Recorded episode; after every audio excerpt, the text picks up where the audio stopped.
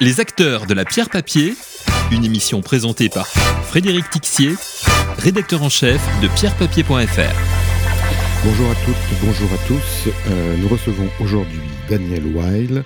Alors Daniel, bonjour. Bonjour Frédéric. Je rappelle que vous êtes directeur recherche, stratégie et développement durable chez Primonial REM. Alors Primonial REM, on ne le présente plus. Euh, donc c'est notamment un des principaux euh, acteurs de la gestion de SCPI sur le marché et également un acteur important dans le secteur de l'immobilier de santé. Alors précisément, dans votre actualité, il y a la publication d'une étude dédiée à ce secteur, l'immobilier de santé en Europe.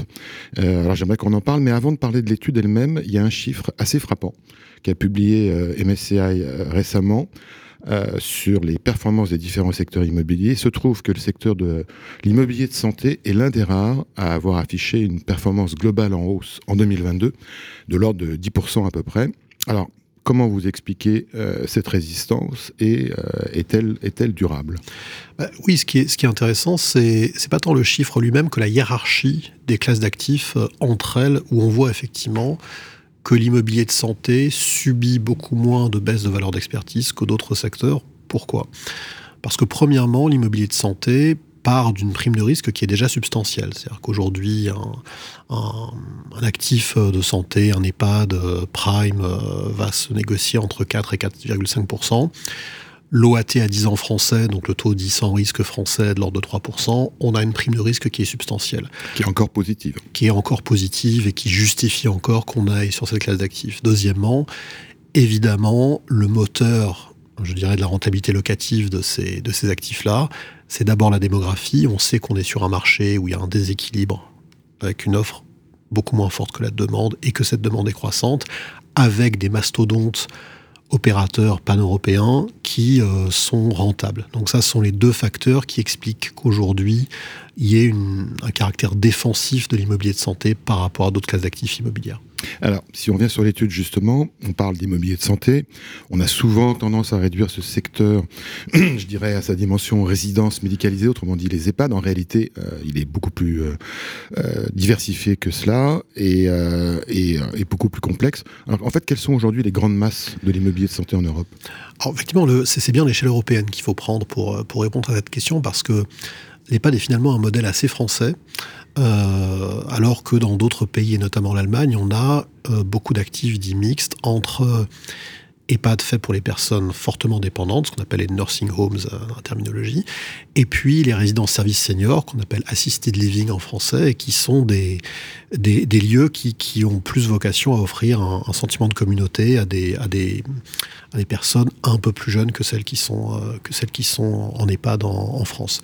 Donc, grosso modo, ce secteur, je dirais, du long séjour, hein, EHPAD et puis euh, résidence service senior est de l'ordre des trois quarts euh, de l'investissement en immobilier de santé qui représente à peu près 7 à 10 milliards d'euros par an en Europe, ce qui est une niche. Hein, c'est une niche qui a doublé de taille en 5 ans. Hein, on passait de 3-4 milliards d'euros par an à 7 euh, à 10 milliards d'euros par an euh, entre 2015 et aujourd'hui. Donc c'est une, une, niche qui a doublé de taille, mais c'est une niche par rapport aux 180 à 200 milliards d'euros d'investissement en immobilier de bureau au niveau européen. Et puis le quart restant. Mais justement, ce que j'allais dire, c'est qu'en fait, finalement, l'immobilier de santé euh, médicalisé, enfin, type EHPAD, c'est quand même la majorité de l'immobilier de santé. C'est la majorité de l'immobilier de santé, avec cette distinction à faire entre EHPAD et puis euh, mhm.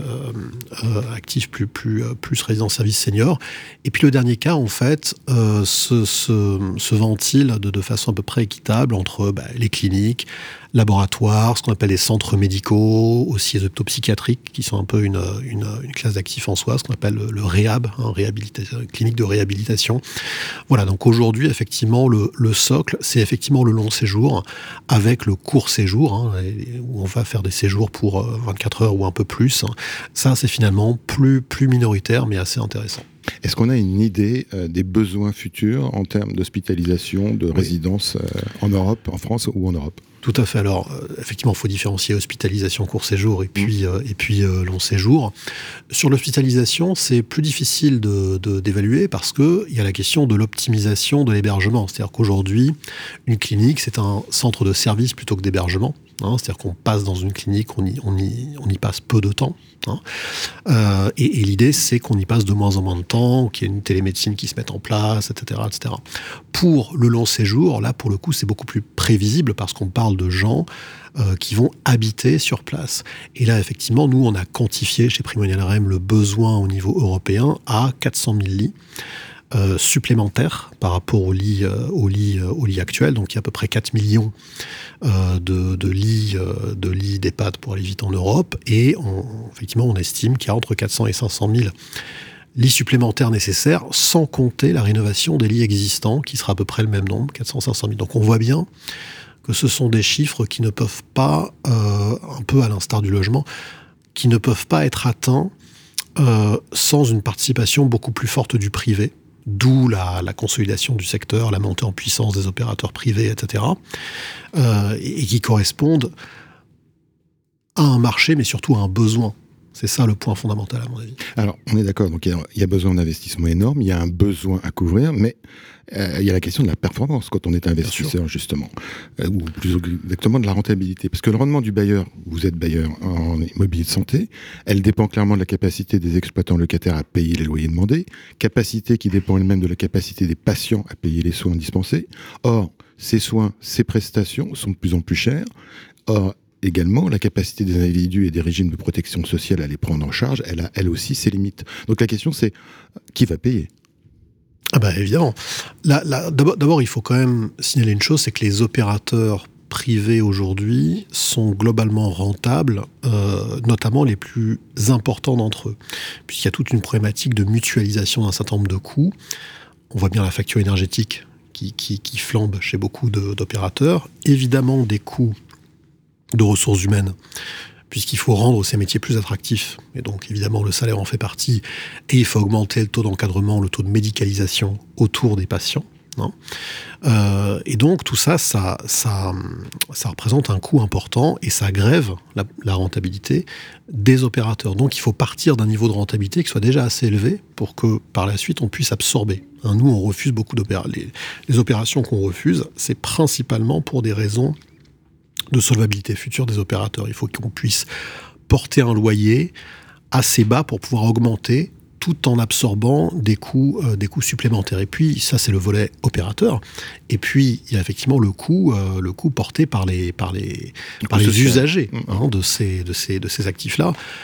Là-dessus, donc, d'abord, on investit évidemment sur des, sur des actifs euh, privés. Hein, donc, donc euh, c'est pas des, alors même s'il y a parfois des actifs mixtes avec des, des prix de chambre plafonnés, etc. Hein, là encore, c'est un peu comme, comme dans le logement, il y a un secteur, un secteur social intermédiaire et, libre quelque part.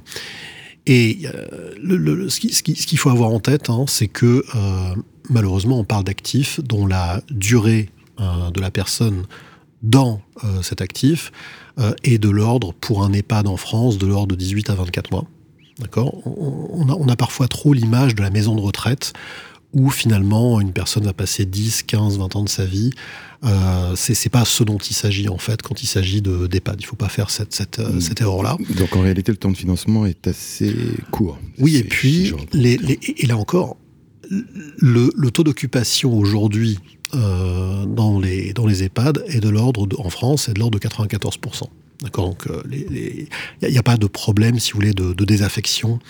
Il n'y a pas de problème de taux d'occupation euh, des lits en France. D'accord Ça, c'est très clair. Et quand il y a des sujets, c'est moins parce qu'il y a peu de demandes que parce qu'il n'y a pas suffisamment de personnel pour encadrer. D'accord Donc, l'insuffisance est plutôt du côté de l'offre que du côté de la demande. D'accord. Alors, je voudrais qu'on dise un mot justement sur votre stratégie euh, sur l'immobilier de santé, Primonial REM. Euh, bon, on va pas évoquer le sujet du rachat en cours, de éventuel rachat en cours d'ICA santé, mais grosso modo, quelles sont aujourd'hui les grandes lignes de votre stratégie d'investissement dans le secteur de la santé?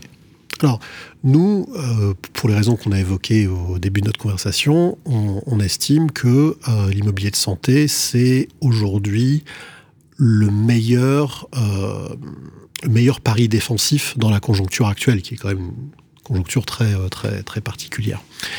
Euh, premièrement. Deuxièmement, on estime que la bonne façon d'investir en immobilier de santé, c'est de s'exposer de façon euh, que les financiers appelleraient synthétique à l'immobilier de santé. C'est-à-dire que c'est déjà une niche, on ne va pas en plus faire des niches dans la niche. Hein. Et là, on se différencie d'autres acteurs qui vont privilégier qui le life science, qui le cœur de ville, qui les cliniques Alzheimer. Nous, on estime au contraire qu'il faut d'abord le principal risque en immobilier de santé, c'est le risque opérateur. Donc il faut beaucoup d'opérateurs, beaucoup de lignes, il faut des gros portefeuilles, et il faut plusieurs pays nécessairement et plusieurs typologies d'immobilier. Et d'autre part, on estime qu'il est impératif de diversifier pour avoir justement la, la pleine mesure de la performance de l'immobilier de santé, qui est quand même de pouvoir délivrer un revenu régulier sur la durée de beaux longs, qui sont de l'ordre de 12 ans en France, qui sont de l'ordre de 15 à 20 ans euh, à l'étranger. Et, ça, ça suppose, si vous voulez, d'avoir une exposition vraiment synthétique avec des actifs, euh, je dirais, peu cycliques comme euh, EHPAD, résidence service senior, des actifs qui sont un peu plus corrélés à la croissance économique, ça c'est typiquement le court séjour, hein, les cliniques, on se soigne plus quand il y a plus de croissance, on se soigne moins quand il y a moins de croissance économique. Hein. Et puis des actifs qu'on qu pourrait appeler euh, ultra défensifs comme les, les, cliniques de réhabilitation psychiatrique. Donc en fait, dans l'immobilier de santé, il y a suffisamment de variété, mais il faut vraiment pouvoir délivrer une exposition européenne, globale, synthétique à cette classe d'actifs. Ok, donc une, une, une, approche diversifiée du secteur. Il nous reste moins d'une minute. Je voudrais juste avoir votre avis sur un des sujets de l'année 2023 sur les CPI. Euh, on imagine, compte tenu de la baisse des valeurs des, de l'immobilier, que des prix de part des CPI pourront baisser en 2023. L'une l'a déjà annoncé. Euh, à votre avis, y aura-t-il des baisses en 2023 Il vous reste 30 secondes. Alors, tout dépend de Madame Lagarde. et, effectivement, on sait que mécaniquement, les SCPI ne sont pas obligés de répliquer immédiatement et, les, valeurs d'expertise. Et donc, on peut jouer sur, ce, cette, cet airbag, si j'ose dire, euh, au niveau des SCPI. Mais fondamentalement, nous, ce qu'on croit, c'est qu'on est quand même beaucoup plus proche de la fin que, du début de la, de la hausse du cycle de hausse des taux.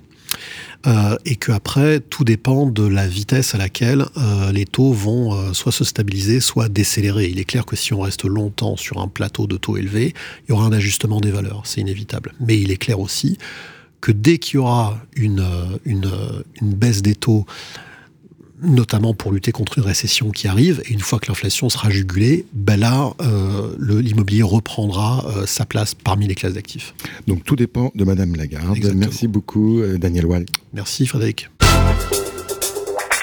Les acteurs de la pierre papier, une émission présentée par Frédéric Tixier, rédacteur en chef de pierrepapier.fr.